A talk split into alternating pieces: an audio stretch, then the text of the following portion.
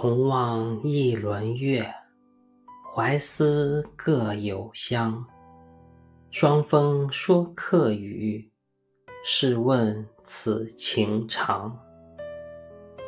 今晚的月亮又大又圆，仿佛比往日亲切了不少。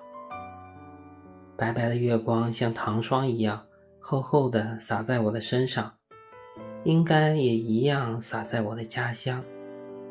凉凉的夜风，好像也染上了月光的颜色，一阵阵的在我耳边低语，好像刚从家乡赶来，还带着方言的味道。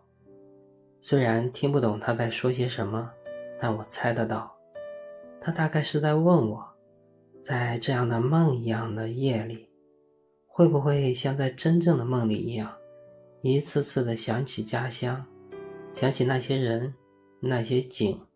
那些事，我默默的回答了他：“是的，我确实想家了。”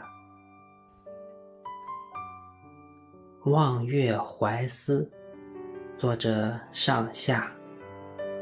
同望一轮月，怀思各有乡。